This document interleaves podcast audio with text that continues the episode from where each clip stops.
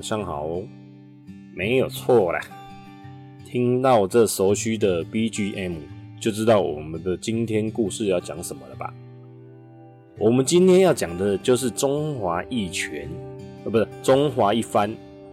最后一集动画呢，在最后皇上面前举办满汉全席大赛，由小当家所带领的团队药膳料理取得压倒性的获胜。最后带领谢师傅、雷恩、四郎、阿飞、嘟嘟、请强、请强，总共六人，继续寻找传说中的厨具，以及对抗邪暗、邪恶的黑暗料理界。太邪恶了吧？但其实呢，动漫跟漫画有点不太一样，因为后续呢，日本漫画内容啊，依旧在持续更新。黑暗料理界正式出场，不过为什么动画？没有继续更新呢，因为漫画的后续版本啊，可以说是变成中国版的复仇者联盟。因为后面出现的黑暗料理界反派，每一个都拥有不同的能力。最主要啊，他们的战斗力有五个人，就黑暗五虎星。第一个呢就是火男牙堪，第二个好鼻师朱七，还有白眼狼蜜拉，跟顺顺风耳炎仙。跟那个黑暗料理界的 BOSS 叫凯游，竖起你的耳朵，听我仔细道来后面的剧情。现在先跟你介绍人物这样子。第一个对手呢，就是爆呃那个火火男啊，火男雅堪，他俗称人形瓦斯瓶。设定啊，他的人物设定就是拥有超高体温的人。他只要做菜的时候啊，不马上喝冰水啊，就会直接点燃他所有碰到的东西。就是碰到呃，可能锅子锅子烧起来，碰到什么东西都烧起来。他跟小当家在那第一次见面对决的时候，小当家把一艘船给烧了，当做燃料，然后来煮东西。但是那个火男雅堪更猛，他直接把一条河烧了，拿来做菜，这样直接烧一条河，对不对？一个火直接丢进那个河里面，早就熄灭，但是他直接烧河来做菜。不过呢，当时因为天候不佳，被雨淋到遇到大雨，直接被暴雨给浇灭。第一次对决呢，就直接输了。第二个呢，好鼻师朱七，为什么他说好鼻师呢？因为他小时候生病，那时候没有钱看医生，结果他就失去了味觉。你让他，失去味觉要怎么当一个厨师，对不对？所以，但是他呢，因此锻炼出来超强的嗅觉。他失去了，就是可能他尝不出来，哦，这个是咸的，这个是甜的。但是他可以闻得出来，这个是咸的还是这个甜。他仅凭嗅觉呢，就可以做出号称无敌的料理。不过最后呢，还是输给小当家。那为什么输了呢？据说呢，他是因为他主动认输，因为呢，他不想要再当反派。他忽然认清事实，知道以前做的事情是错的。就像小孩子有时候会对大人没礼貌，没注意到。不过呢，你只要知道是错的，改过的话，一切都还有机会。不然等到那个大人都开始讨厌你的时候，就来不及了。第三位呢，就是白眼狼蜜拉。漫画内容到了后期之后啊，小当家跟那个钢棍谢师傅他们分开了。然后呢，雷恩呢就是跟钢棍谢师傅两个人在一起。不知道为什么会分配这两个武力强的人在一起？那这样另外一队怎么办？不是超弱吗？然后呢，反正就雷恩跟钢棍谢师傅一组。结果呢？当过谢师傅那时候还不知道蜜拉是黑暗料理界，不过呢，钢棍谢师傅那时候在沙，因为他们就分开两个去探索。他在沙漠的时候遇到那个就是流沙，被吸沙子吸进去这样。不过呢，那时候蜜拉救了他，两个人呢就居然还在一起，就是那种就像公主跟王子那种过着幸福快乐的日子那种。然后蜜拉的能力呢，就是像我前面讲的白眼狼蜜拉，它设定呢，它就是它的。他的眼睛可以复制对方的动作，做出一模一样的料理。最后呢，因为你跟对方做出一样的动作嘛，就代表味道已经 OK。但是呢，它还可以再更细致，加上一些香料来取胜，真低猛。不过最后呢，还是被雷恩打败了。理由呢，居然是因为蜜拉在比赛的过程中呢，太过于在意那个谢师傅的铁棒，导致于他分心了。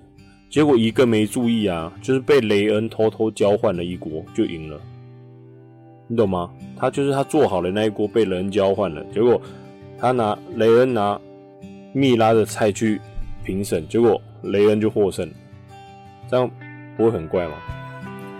也就是说呢，下次想要赢那个蜜拉，只需要在做菜的时候，在两个人的中间，要是隔一道门帘就好了，他就超不了，因为他看不到你做什么。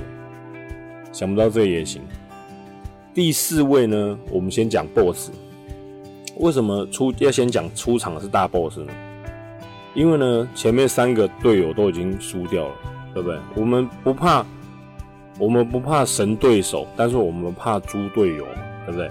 你如果对方很神，那自己队友不要太烂，还是有办法打的。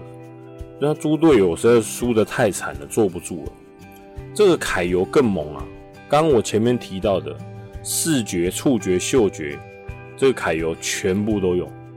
这个老大居然还会气功，你没有听错，他是他不是一般厨师，他是会气功的厨师哦。他而且他的气功是那种，就是可以控制。可以控制任何东西，这样，他还可以控制人啊什么的。然后呢，当时揩油跟小当家也是在皇宫里面对决，在太后面前，一个太慈禧太后面前对决。中间呢，他们在比赛的时候，各种金光乱闪，都是揩油打出来的特效，感觉每一种配料都是世界上独一无二的。例如，他第一个准备世界上最黑的酱油。还有那个咸到口水会自动流下来的盐巴，最后一个，你知道他炒菜用什么油吗？他居然用 S 级英雄第十名猪神身上流出来的猪油，可以说是神级对决，你知道吗？有神快拜！只可惜的是，小当家最后做出了一颗居然蕴含有太阳之光的饭团，就是那个很亮的太阳之光那个的饭团。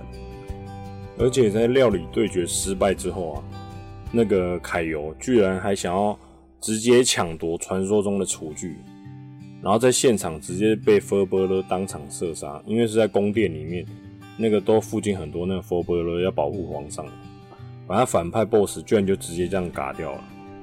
第五个呢是顺风耳岩仙，岩仙呢在漫画设定中啊，他是最猛的猛人。因为大 boss 揩油啊，说他是武将之首，就是五虎将里面最强的，黑暗料理界全员的人都崇拜他。岩先擅长的呢是听觉，他每次在做料理之前啊，都会先听对方的动作来判断料理好不好吃，仅凭听力就可以知道对方做的菜好不好吃哦。这个人呢，他开场呢就是带着一大堆人在他后面，就是他就是那种。就是出场一定要有气氛的那种。最后结果呢，他跟阿飞的对决输了。为什么又输了呢？因为阿飞在做菜的过程中，那个严先他仔细听阿飞做菜。阿飞在做菜，他讲了一个笑话，结果严先听到笑死了，根本没在记他怎么做菜。哦哦，不对，说错了。阿飞呢，他是用传说中的厨具做了一道菜。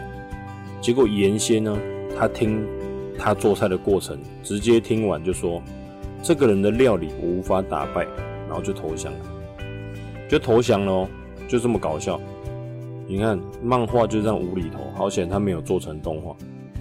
至于呢，最后传说中的厨具有没有收集完成，其实作者他也没有特别画出来，他也不知道，他似乎是想要留留下一些谜题，让读者自己去猜测。让读者自己当柯南去猜说，哎，到底有没有最后我们得到？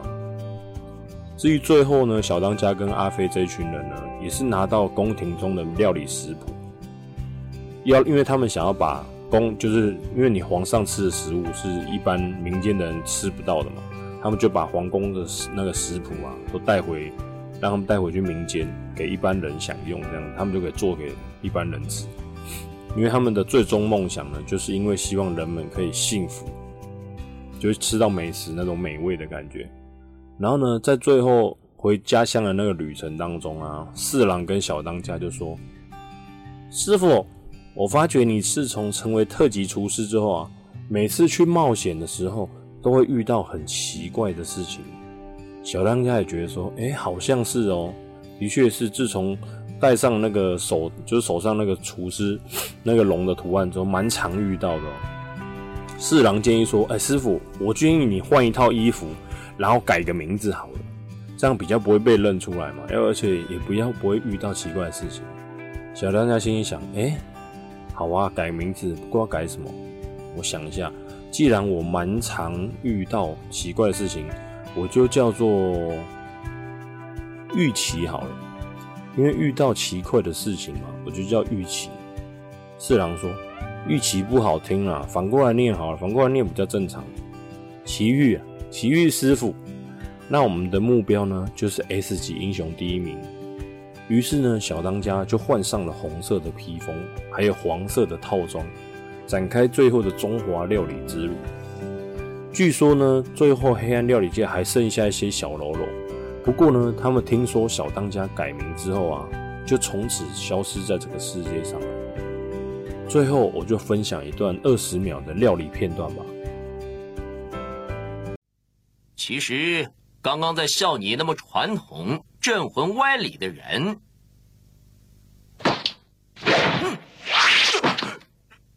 不是别人，正是我做的包子。哼，这破烂包子怎么可？